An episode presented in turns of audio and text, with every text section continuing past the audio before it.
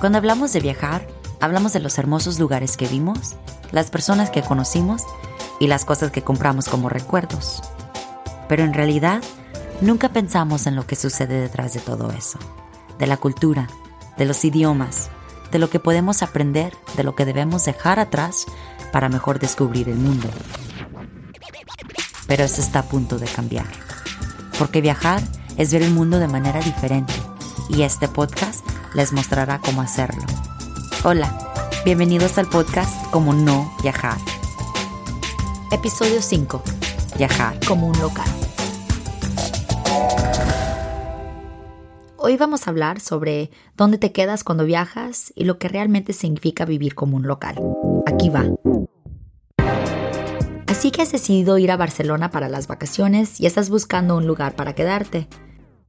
Tiene un presupuesto bajo, entonces abres una aplicación de alquiler de vacaciones. Este es el trato.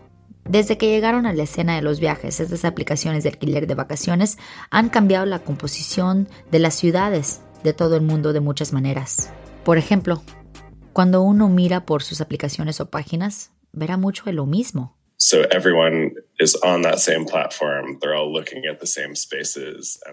Todos están en la misma plataforma.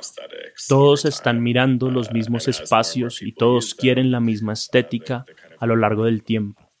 Y a medida que más y más gente los usa, el tipo de algoritmo de la plataforma se vuelve cada vez mejor y solo resalta los espacios con esta estética particular. Así que nadie se siente como si estuviera atrapado en la vida de otra persona, o ya sabes, en un lugar que no entiende. Ese es el periodista de tecnología y diseño Kyle Shaika, y tiene un nombre para este tipo de lavado minimalista. Se llama airspace, espacio aéreo. Así que la estética del airspace que noté fue este tipo de estilo minimalista genérico.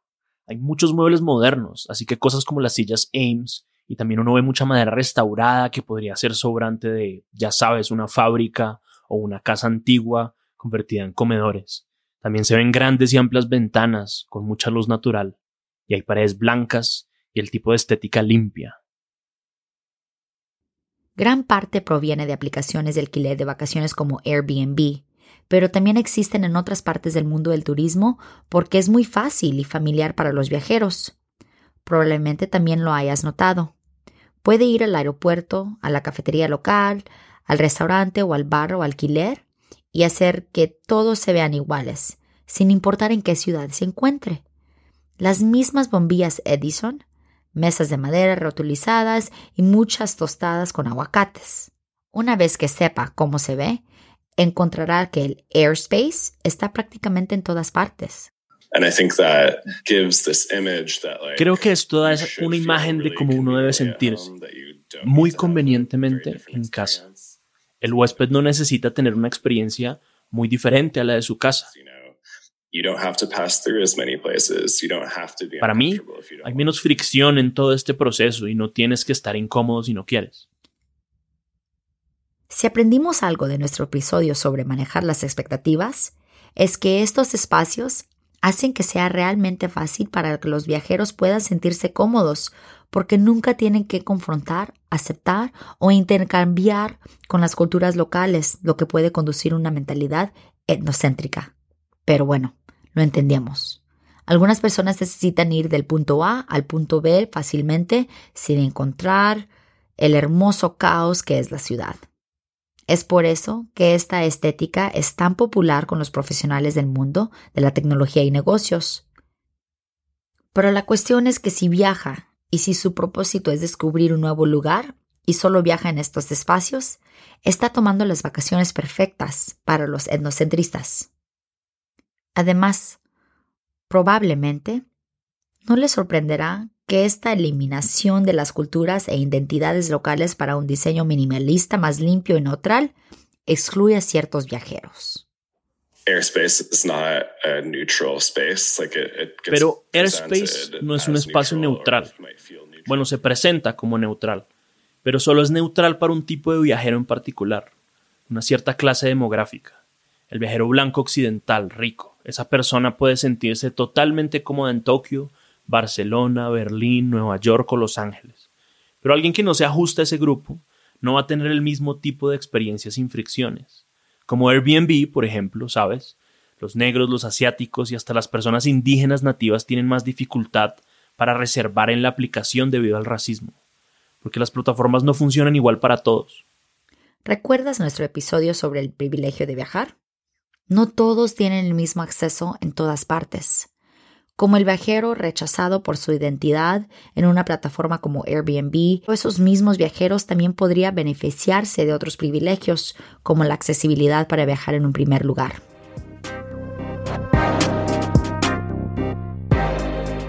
Y aunque las aplicaciones de alquiler a corto plazo y similares tienen acceso limitado a ciertos tipos de viajeros, también han abierto el acceso a más comunidades al hacer que los viajes sean más accesibles en general.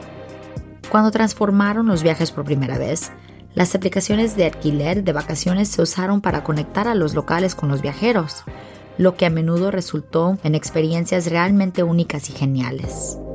En cuanto al costo, también hizo que los viajes fueran más accesibles con alojamiento, que se ofrecía muy por debajo de las tarifas del mercado hotelero, lo que a su vez también ayudó a los anfitriones a ganar un poco de dinero. Entonces es complicado. Al menos para el viajero hay ventajas y desventajas. Pero, ¿qué hay de los locales? Con más alquileres vienen más viajeros. Entonces, ¿qué significa para la vida local? Hawái, por ejemplo, prospera en el turismo, pero los alquileres vacacionales están cambiando la vida local.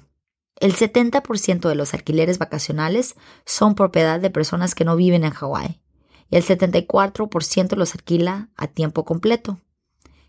Es tan malo que están contribuyendo a la escasez de las viviendas.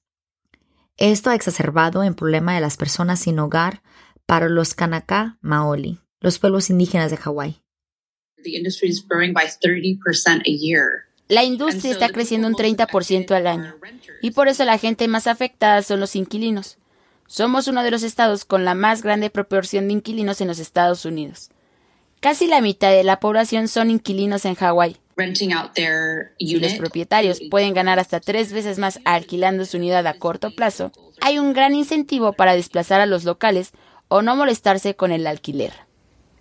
Esa es Cara Boline Quillis, directora ejecutiva de la Comisión Estatal de Hawái. Como activista, apoya la investigación sobre los derechos de los inquilinos y los alquileres a corto plazo. Ella dice que cuando no se controlan, los alquileres a corto plazo pueden causar mucho daño a las poblaciones locales. Well, when you're like really pero cuando lo que estás haciendo son los espacios privados, los barrios, lo estás despojando de su esencia humana y su humanidad. y la vitalidad que una vez tuvieron. Y de lo que habla Kara es muy real. Los alquileres a corto plazo, al menos cuando comenzaron, revolucionaron los viajes. Al igual que los vuelos de bajo costo, los alquileres de bajo presupuesto como en los de Hawái en realidad hicieron que los viajes fueran accesibles tanto para el viajero como para el anfitrión, al hacer que sea más barato quedarse en un lugar y al brindarles a los anfitriones ingresos adicionales que ellos mismos podrían usar para cosas como viajar. Pero todo eso cambió cuando los propietarios comenzaron a comprar propiedades enteras para alquilarlas a corto plazo, ya que podían ganar hasta ocho veces más por noche que alquilar mensualmente y ese tipo de sistema de alquilar puede facilitar el viaje para los turistas, pero afecta desproporcionadamente a los locales, como explica Kara. Y Hawái no es el único destino de viaje afectado. Si miramos a Barcelona, las agencias y los propietarios han hecho lo mismo que en Hawái, y los efectos han sido tan extremos que en algunos vecindarios el número de residentes se han reducido hasta la mitad. Pero hay esperanza para los locales que viven en ciudades turísticas como esta.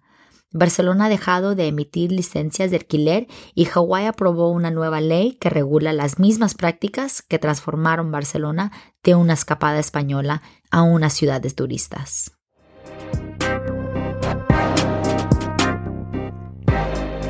Entonces, ¿qué podemos hacer como viajeros? Todavía hay formas de vivir como un local hay millones de consumidores que prefieren este modo de viaje. Todavía hay anfitriones que todavía comparten sus propios hogares, siguen saludando a las personas, hablan con ellos y dando consejos locales. Pero examinar los miles de listados en una ciudad no es tan simple como encontrar el lugar más auténtico, cuando nosotros como viajeros ni siquiera sabemos lo que eso significa. Mi consejo, investigue un poco y haga preguntas antes de ir. Viajar es más que empacar una maleta y rehacer las cosas de la manera exacta en que siempre las ha hecho en un lugar nuevo. Se trata de descubrir, conocer gente nueva y aprender algunas cosas en el camino.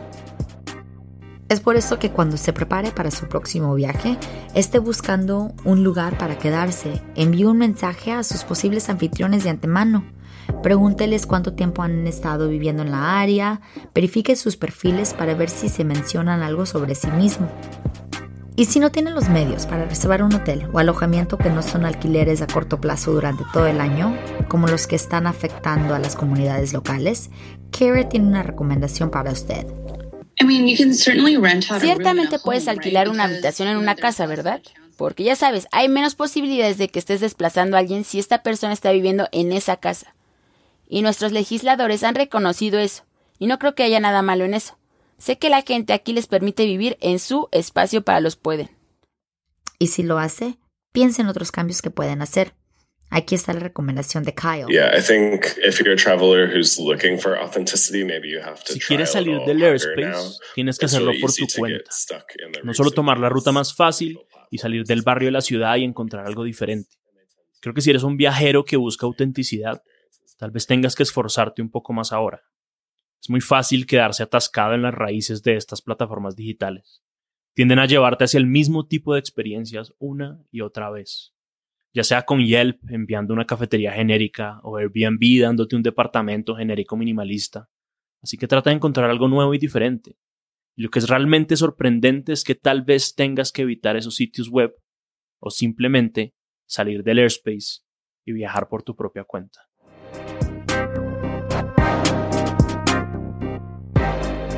Así que recuerde lo que está eligiendo cuando elige listados que han sido diseñados para turista. Y si no están interesados en experiencias auténticas por el amor de viaje, simplemente reserve un hotel.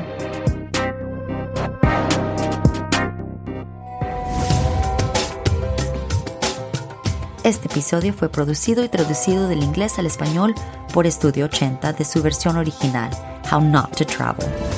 Fue investigado por la doctora Kiona. Nuestra producción ejecutiva es Lori Martínez, música por Gabriel Damaso, arte de Tiffany de Lune y voz en español por Neila Cantú. Para más programas del resto del equipo en Estudio 80, visite 80studio.com. Síganos en Twitter e Instagram, arroba how not to travel pod y arroba how not to travel like a basic bitch.